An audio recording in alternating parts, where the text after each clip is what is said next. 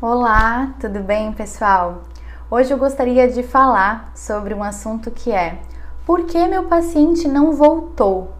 Você tem a sensação que você atende várias primeiras consultas, né, pacientes novos, e depois eles meio que somem, você perde o contato. Uh, às vezes, dependendo da sua especialidade, você pega um exame e vê que até que ele foi em outro médico, talvez da mesma especialidade que você.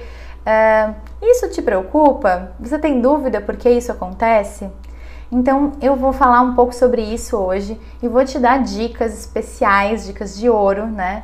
É, uma dica em específico na realidade que abrange tudo, para que você consiga manter os seus pacientes, né? Mais do que conquistar novos pacientes, é, a gente deveria acompanhar os nossos pacientes, ter um relacionamento duradouro com eles, tá? E o grande segredo, a dica de ouro que eu tenho para você manter os seus pacientes sob o seu cuidado é esteja presente. O que eu quero dizer com isso, né? Então, assim, gente, como eu venho falando já aqui nas nossas postagens, no nosso curso online eu falo bastante sobre isso também, em vários aspectos diferentes, mas a gente bate muito nessa tecla mudou né, o jeito de se relacionar do paciente com o médico. Uh, o aumento do número de faculdades, um aumento grande do número de médicos, a possibilidade de escolha, o acesso à internet. Então, assim, tudo isso fez com que o paciente ele possa escolher, optar qual médico ele quer ir, né? E os mais jovens, né, um, um jeito mais jovem uh, de marcar uma consulta é sim colocando na internet, procurando no Google. Se o paciente já tem uma indicação do seu nome, talvez ele vá procurar lá, doutor Andréia, né? Mas se ele não tem uma indicação do seu nome, provavelmente ele vai colocar no Google a especialidade e o nome da cidade, né? Então aqui seria psiquiatria Itajaí. E aí vão aparecer lá é, vários colegas e ele vai então uh, optar, escolher entre esses colegas. O que acontece muitas vezes é que a gente tem esse primeiro contato com o paciente e a gente manda ele reagendar, né? Marcar uma nova consulta, voltar com os exames prontos e tchau. E fim. E ele vai, ele fica solto no mundo, ele vê outras pessoas no Instagram, ele ouve amigos comentarem de um outro profissional e aí ele acaba se perdendo, né, nessa maré de opções que hoje em dia ele tem. Então cabe a você, médico moderno, né, que tá ligado, que precisa cuidar é, dos seus clientes, porque são nossos pacientes, mas são clientes da nossa empresa, não deixa de ser, né? Uh, você vai então segurar esse seu paciente. Eu vou te dizer como que é estando presente na vida dele. Mas aí você vai me dizer, tá, Andréia, mas meus pacientes vêm uma vez no ano, né? Fazer lá a endoscopia ou fazer o preventivo, se você for ginecologista, né? O que, que eu quero com ele o ano inteiro, né? Eu não tenho como estar presente na vida dele o ano inteiro. Tem sim, tá? Então tem várias formas. Primeira delas que eu queria comentar é a seguinte: uh, você combina regras de comunicação com seus pacientes? Quando um paciente seu foi atendido, recebeu lá a prescrição de um medicamento ou o começo de um tratamento, e você fala, ah, então volta em 30 dias, ou volta em 60 dias, ou volta com os exames, você combina com ele como que ele vai conseguir falar com você se ele precisar? Porque vários desses pacientes se perdem porque por motivos variados do ponto de vista prático, né? Ah, a guia de exame venceu e ele por isso não fez os exames, daí era para voltar com os exames, ele não tem mais a guia, então ele não voltou.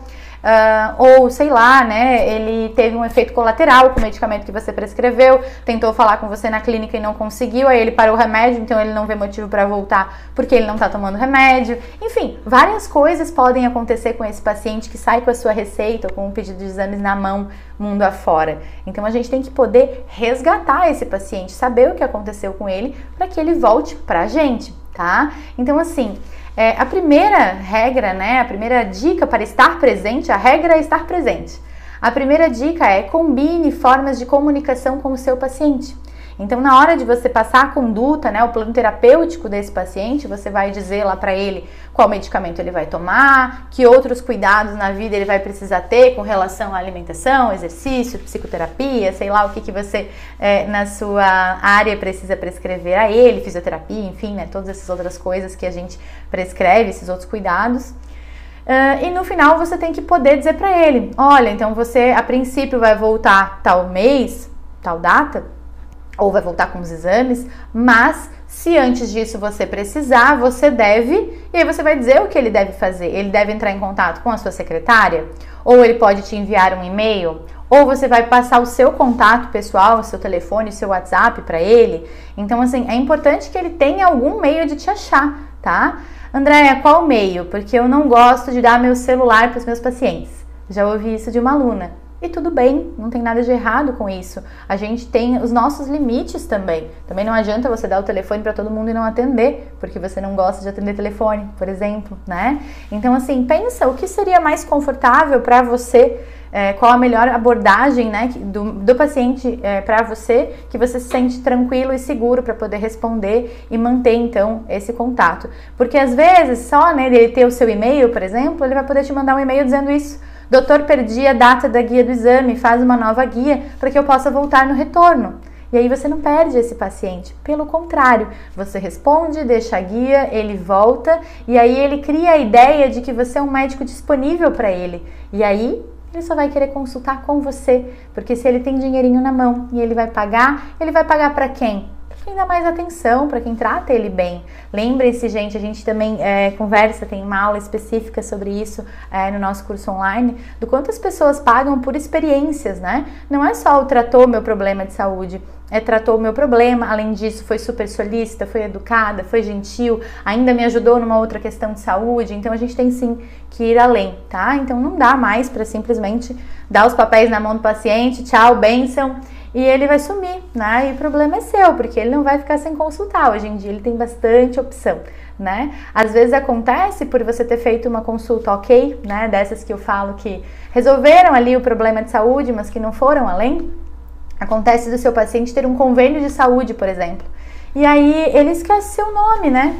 Por que, que ele esquece seu nome, gente? Porque não foi marcante. Você foi lá e resolveu o problema dele, mas você não fez nada demais na visão dele, né?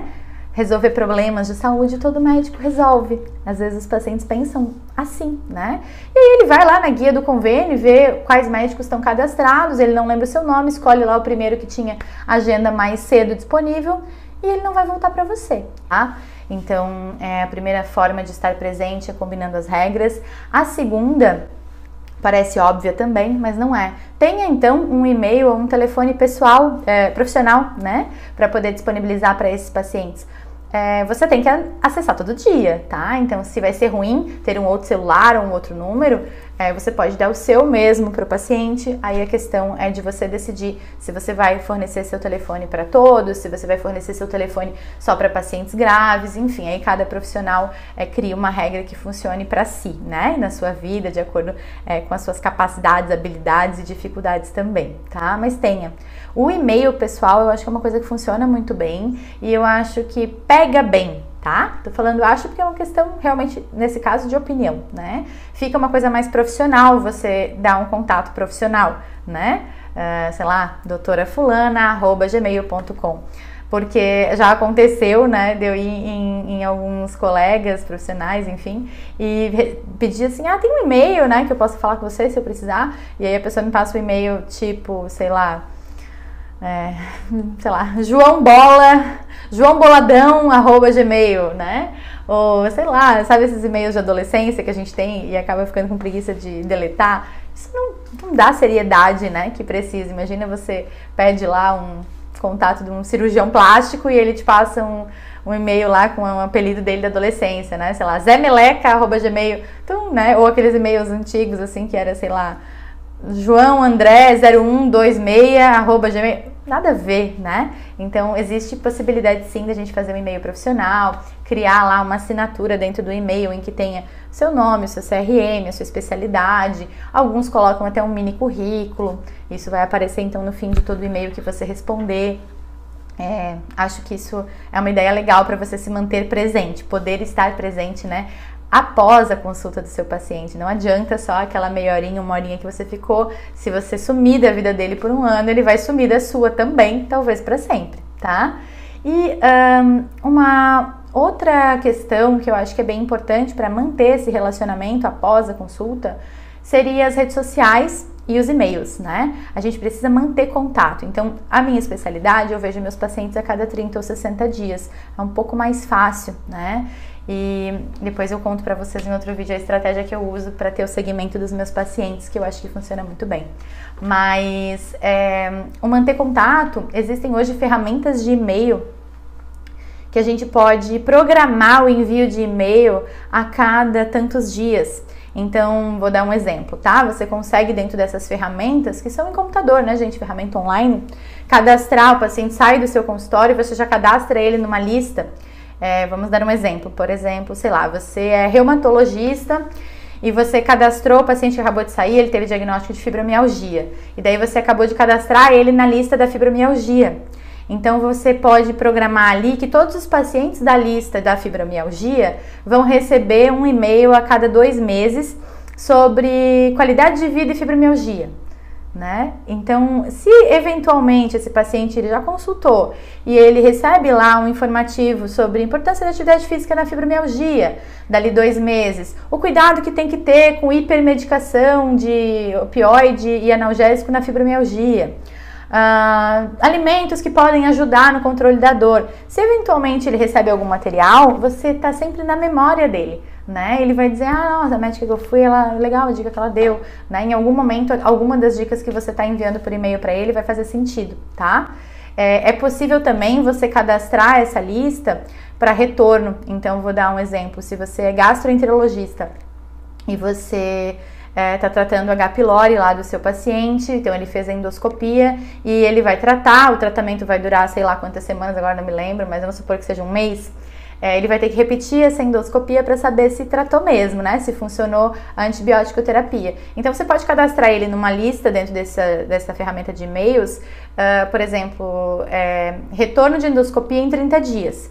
E aí, em 30 dias, você pode é, deixar já automatizado ali para que aqueles pacientes da lista recebam um e-mail assim: Olá, está na hora de você refazer a sua endoscopia. Deseja agendar? Aqui o telefone da secretária, ou responda esse e-mail, ou envie para tal e-mail.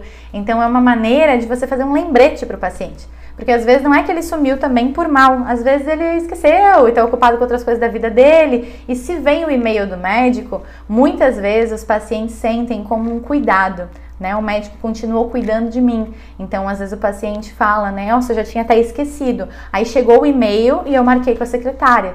Então, vamos facilitar, né? Aproximar essa relação é, de estar presente, então, na vida dos nossos pacientes durante todo o ano.